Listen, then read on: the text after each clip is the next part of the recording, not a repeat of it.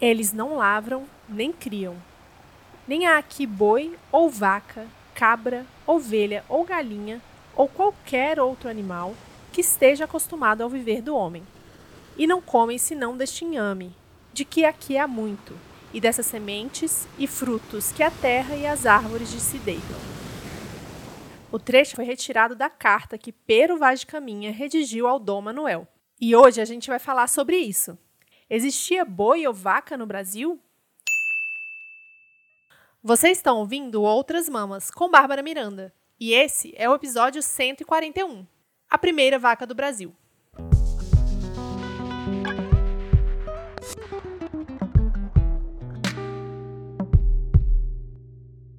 Oi, galera, sejam bem-vindos a Outras Mamas. E para começar esse primeiro episódio de 2023, eu preciso antes dar uma contextualizada.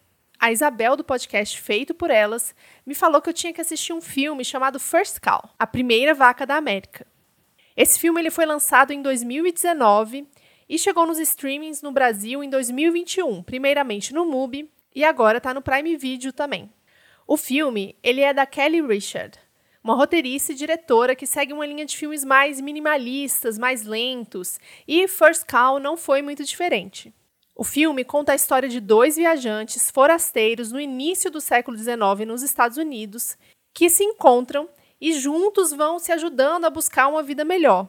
E no meio desse caminho surge uma oportunidade de enriquecer quando um deles, o Cook Figowitz, que é representado pelo ator John Maggiaro, resolve pegar emprestado o leite da recém-chegada vaca de um político importante da região, para fazer comida e vender. E eu não vou me atentar aqui aos detalhes do filme e da história dos personagens, mas ao fato e à surpresa que é essa narrativa por trás dessa primeira vaca, trazida lá da Europa para satisfazer os desejos culinários desse homem rico e poderoso, e toda a reação dos personagens do filme com a chegada dessa vaca.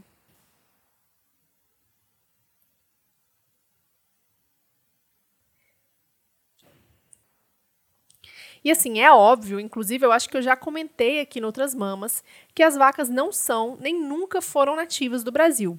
Mas sabe quando dá esse clique?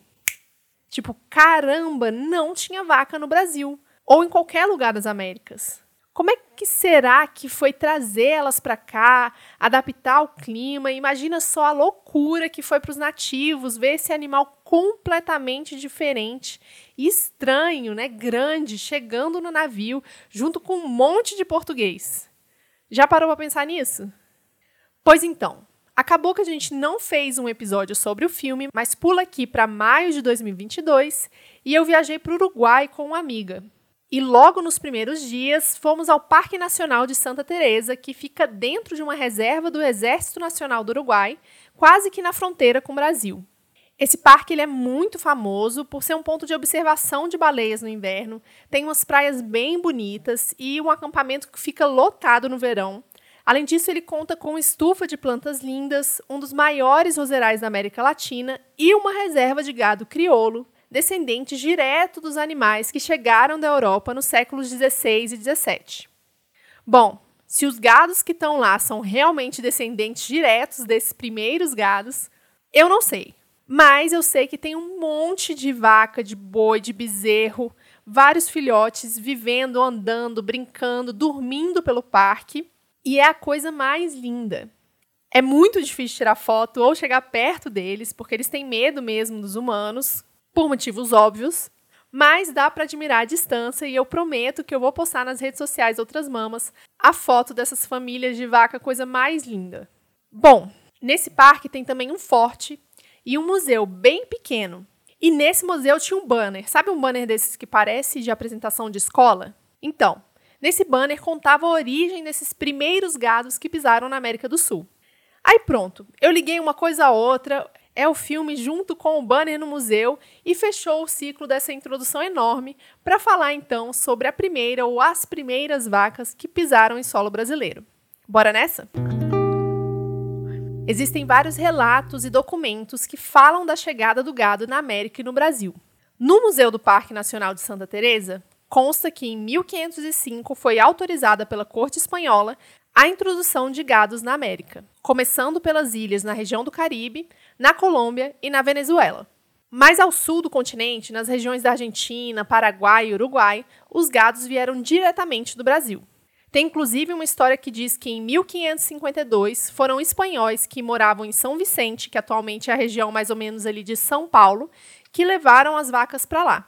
E tem relatos que foram os irmãos Góis, dois irmãos portugueses bem politicamente importantes na história de São Paulo, que levaram as sete primeiras vacas e alguns cavalos roubados de São Vicente até Assunção, no Paraguai. No Brasil, também existem alguns relatos diferentes, desencontrados. Um deles diz que os primeiros 32 bovinos e outros animais domésticos foram trazidos por Martim Afonso de Souza, um nobre, militar e o primeiro donatário e administrador da capitania de São Vicente, que chegou aqui em 1532, mais ou menos. Gente, pausa aqui, porque eu nunca mais achei que eu fosse ter que rever esses termos de aula de história da quinta série, mas aqui estamos falando em donatário. A iniciativa de trazer esses animais veio da sua esposa, Dona Ana Pimentel, que era também procuradora da corte portuguesa no Brasil. Alguns dizem que esses animais vieram diretamente da Península Ibérica, e outras versões, que parecem ser as mais divulgadas nas pesquisas que eu fiz, dizem que as primeiras cabeças de gado vieram diretamente da colônia de Cabo Verde, na África, por volta de 1534. Tem ainda uma versão que diz que esses primeiros animais só chegaram em 1549, mas essa só, vi, só achei em um local. Vindos de Cabo Verde numa caravela chamada Galga, e foram introduzidas aqui pelo primeiro governador-geral do Brasil, Tomé de Souza. De acordo com Tomé, os bovinos eram a maior nobreza e fartura que podem haver nessas partes. E ele distribuía esses animais entre os moradores mais privilegiados na região de Salvador, que na época era a capital do Brasil. A partir daí, a coroa portuguesa passou a enviar remessas anuais de gado europeu e o gado mestiço asiático, também conhecido como zebu. Mas e aí? Esses animais, acostumados com outro clima, fauna, flora, pessoas, conseguiram se adaptar? Bom, de acordo com o relato do explorador Gabriel Soares de Souza, as vacas se adaptaram muito bem. Como ele disse, vacas muito gordas e que dão muito leite, de que se faz muita manteiga e as mais coisas de leite que se fazem em Espanha. Como vocês podem adivinhar, né, como qualquer espécie animal, eles foram se adaptando mesmo. Inicialmente, a maioria do gado veio mesmo da Península Ibérica e mais tarde teve essa inserção de animais vindos da Ásia, bastante ali da região da Índia. Rolou então essa combinação de seleção natural, de reprodução natural dos animais e de seleção artificial feita pelos criadores, para que eles fossem se adaptando e desenvolvendo características específicas a cada região do país. Até a gente chegar nas raças que a gente tem hoje, como dos gados de corte Nelore e Angus, que são bem famosos aí para quem assiste Globo Rural, ou a famosa raça de vaca leiteira holandesa.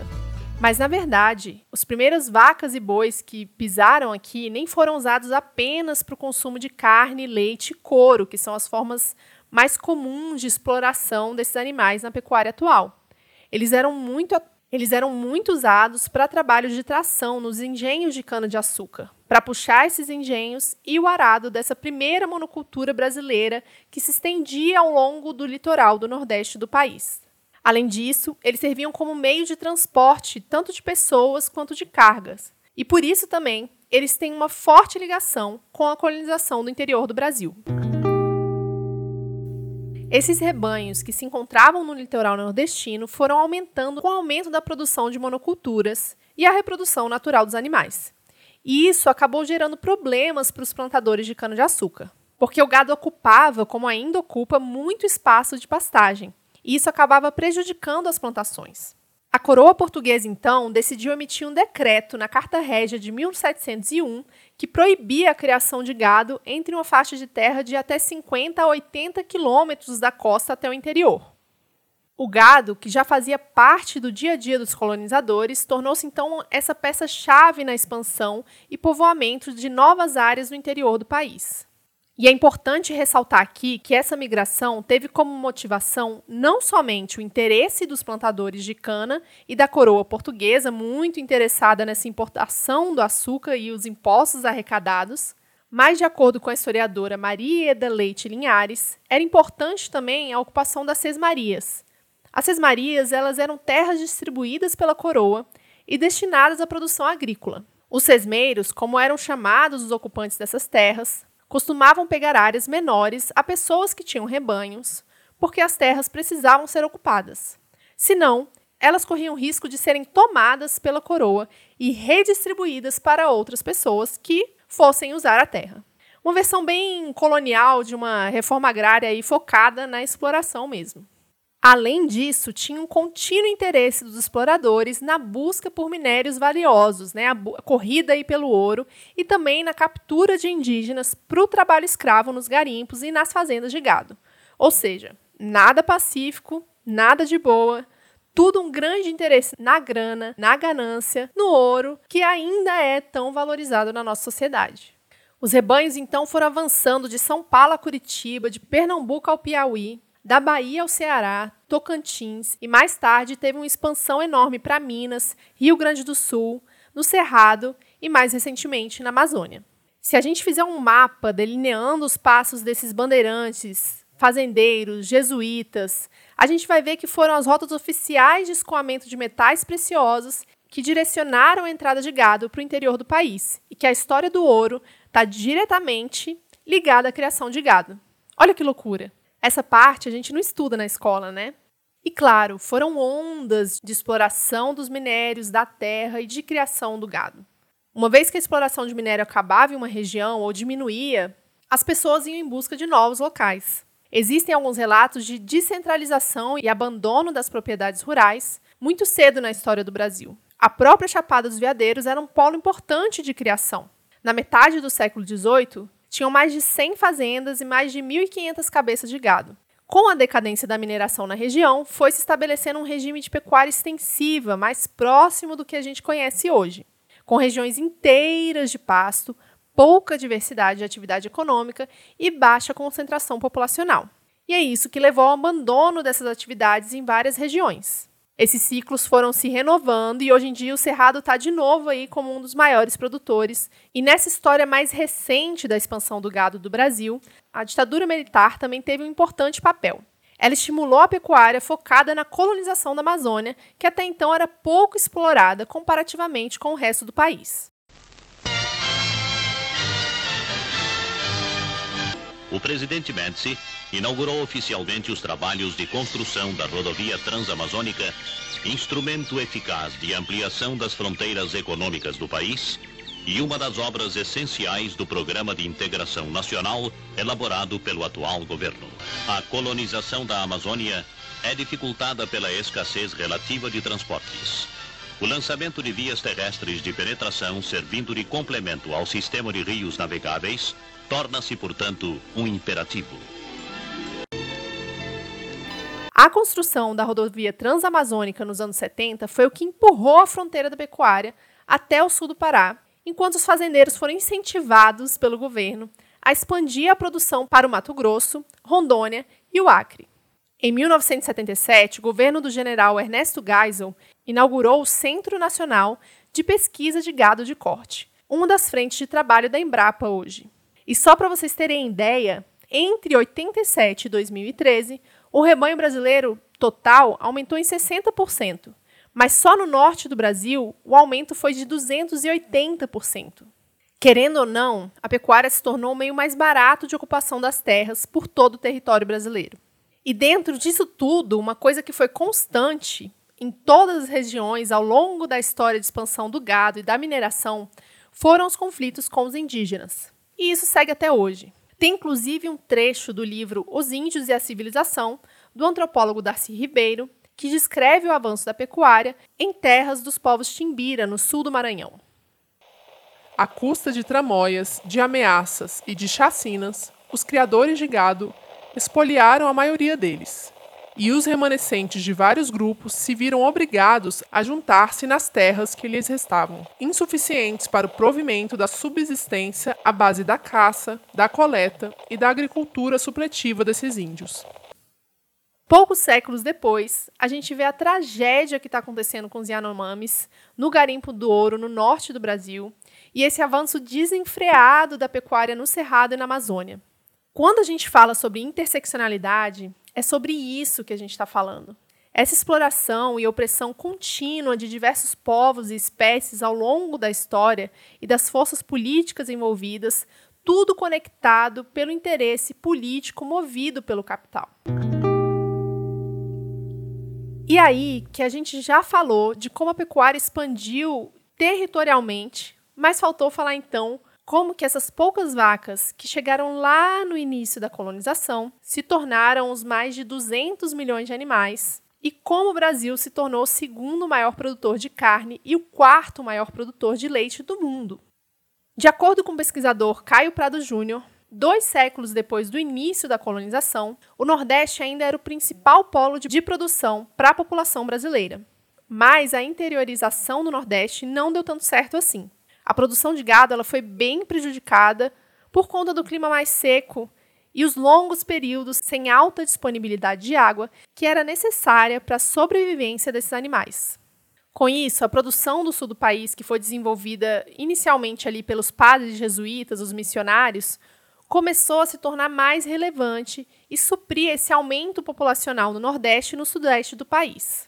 Esses produtores, eles começaram a produzir muito charque, sabe aquela carne seca? Eles exportavam essa charque para outras regiões do Brasil e para a Europa. E a produção de couro também foi bem intensa no século 18 e 19, assim como o leite, que teve a sua primeira fábrica instalada em 1888. Sim, o ano de assinatura da Lei Áurea, mas eu acredito que uma coisa não tem nada a ver com a outra. Ainda com esse desenvolvimento no sul e com esse aumento da população bovina e as diversas formas de exploração desses animais, a pecuária ainda era pouco desenvolvida no país. E foi só a partir do século XX que ela começou a crescer de fato. O que mudou tudo foi uma nova forma de colonização.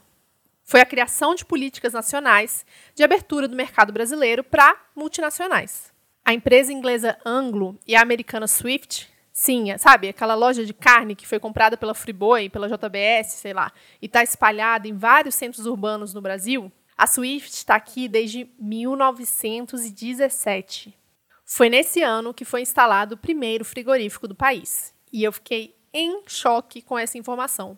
Alguns anos depois, com o fim da Segunda Guerra Mundial, a pecuária ela precisou se renovar na Europa, e com isso os Estados Unidos e a Austrália começaram a crescer muito na produção mundial. O Brasil já era um grande produtor e exportador, mas apesar dessas poucas multinacionais, ele ainda contava com uma grande produção clandestina, ou vamos dizer assim, mais artesanal, que não tinha os padrões exigidos internacionalmente, e por isso ele começou a sofrer com competição internacional. Foi só a partir da década de 60 que teve uma maior expansão da atividade no país o governo militar investiu pesado, como já contei anteriormente, e foram introduzidas novas raças e novas regras para o setor através do Programa Nacional de Pecuária do Ministério da Agricultura. Esse investimento trouxe resultados muito lucrativos para os donos das empresas e políticos, que também são donos das empresas, que se beneficiaram com essa produção, fazendo com que cada vez mais novas políticas públicas foram surgindo para favorecer a pecuária,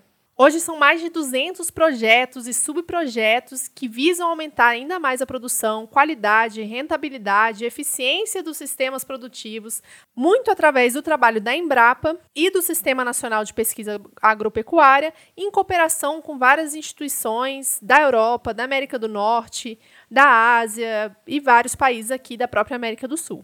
Todos os avanços tecnológicos que foram acontecendo nessa área permitiram que se criassem mais animais em menos espaço. Mas nesse sentido, a criação em pasto, como ela é feita no Brasil, ela é vantajosa com relação à Europa, por exemplo, socialmente falando. Problemas como da vaca louca, da febre aftosa e outras infecções vindas dessa produção extensiva de animais em confinamento acontecem menos em espaços abertos, onde os animais têm acesso à luz, água e um clima que não varia tanto ao longo do ano, o que é muito diferente dos criadouros e abatedouros mais comuns no resto do mundo. Olha só, quem diria, né? Um espaço saudável com água, luz e bom alimento seria bom para os animais, mais humanitário, talvez, de acordo aí com os termos que são usados pelos, pelos liberais. Mas essa questão das viroses, né, das, dos problemas de bactérias que surgem muito dentro dos criadouros e abatedouros em confinamento, foi um dos aceleradores da produção brasileira nos anos 90.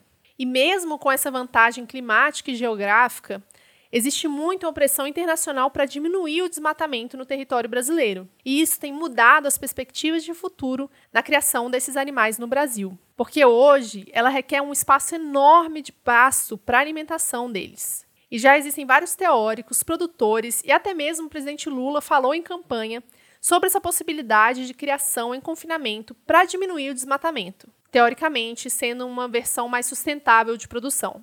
As pesquisas colocadas pelo Kleber Soares, um pesquisador bem importante nessa área na Embrapa, diz que nas fazendas bovinas do Brasil se produzem hoje, em média, 90 quilos de carne por hectare ao ano. Mas com a adoção de tecnologias que já estão disponíveis em outros países, é possível produzir até 600 quilos por hectare ao ano. Ele diz que é inviável continuar essa dieta à base de capim e que é possível complementar a dieta desses animais com cereais e que isso pode ser conduzido através de seleção genética dos animais que se adaptam melhor a essas novas condições de moradia e alimentação. O Brasil ele já é o maior exportador de genética bovina do mundo e eles querem fazer mais, transformar os animais em super máquinas de produção de carne e leite. E aí, claro, né, é impossível não apontar a grande ironia e a contradição do mercado capitalista global através dessa história e desse sistema. É a gente, enquanto colonizados, constantemente se adaptando a esse mercado global que é imposto e transformando a vida desses animais em nada além do que mercadoria. E eles dizem com orgulho que o Brasil, que antes importava gado da Europa e da Índia, agora exporta, entre muitas aspas, versões melhoradas desses animais para esses países. E aí a gente só tem que sentar e esperar ver o que, que vai acontecer com relação a isso, se realmente esse confinamento de animais se tornar o padrão por aqui também. Enfim, gente, esse é um assunto muito extenso e é muito mais complexo delinear essa história da primeira vaca ou das primeiras vacas que pisaram em solo brasileiro. Como a gente viu, não foi uma vaca que pisou, ou não foi um casal, né, um boi e uma vaca, não. Foram várias vacas que vieram em remessas diferentes, não existe um consenso sobre essa, essa origem da vaca no Brasil. E eu não achei nenhum relato, por exemplo, que falasse do contato dos povos originários da América do Sul com esses animais. Mas, como eu li em um dossiê da pecuária, em uma revista de 2012 da Universidade Federal do Goiás, dissertar acerca da história de ocupação do gado no Brasil é adentrar um cenário de múltiplas hipóteses, cartas escritas à mão. É deparar-se também com os acontecimentos geopolíticos e socioeconômicos que vão desde os primeiros desbravamentos até o agronegócio atual. O fato de que os bovinos não existiam nas Américas já é informação suficiente para assumir que a ocupação de gado no Brasil Central foi uma espécie de progresso da humanidade nas suas formas de apropriação da natureza, exploração econômica e sobrevivência. Uma visão muito antropocêntrica, talvez, colocar que foi um progresso aí da humanidade, é, com certeza, mas esse trecho demonstra muito, né? Fala muito sobre a história, o quanto que a gente tem que entender a história para entender aonde a gente chegou. Eu sempre fiquei com muita preguiça de estudar história desde a época de escola, porque eu achava chato mesmo. Era uma grande lista de datas e nomes de pessoas que pareciam não ter conexão nenhuma com a minha vida. Mas o problema não era a história em si, né? Mas a forma como ela era contada. Hoje eu consigo ver isso enquanto eu estudo aqui para os roteiros Outras Mamas e para as coisas que me geram curiosidade. Quando eu falo para vocês que escolher ser vegana mudou minha vida, não é uma questão individual de saúde ou de peso na consciência na minha relação com os animais, mas porque me fez abrir os olhos e os ouvidos para outras histórias, outras perspectivas, diferentes de tudo que eu já tinha aprendido e me trouxe essa curiosidade que já estava dentro de mim, mas de querer saber mais, questionar mais e ao invés de pensar, não sei, só sei que foi assim. Hoje eu penso, mas como que ficou assim? Por que, que a gente vive a forma como a gente vive hoje? Porque nada é dado, tudo é construído. Inclusive dentro das relações entre espécies humanas e não humanas e entre espécies de animais. A história das primeiras vacas é a história do Brasil, e foi isso que me motivou a fazer essa minissérie de episódios para entender como é que a gente chegou até aqui. Lembra, no final do ano passado, no último episódio com a Thaís, que eu falei que eu ia fazer uma minissérie, que eu tava com uma ideia de uma minissérie de episódios? E tudo tem a ver com essa questão do veganismo, da história do Brasil e da pecuária. Nos próximos episódios, a gente vai tratar mais dos aspectos culturais do crescimento dessa figura do fazendeiro, do sertanejo, de como o agro se tornou pop e como nossa alimentação foi sendo moldada ao longo da história.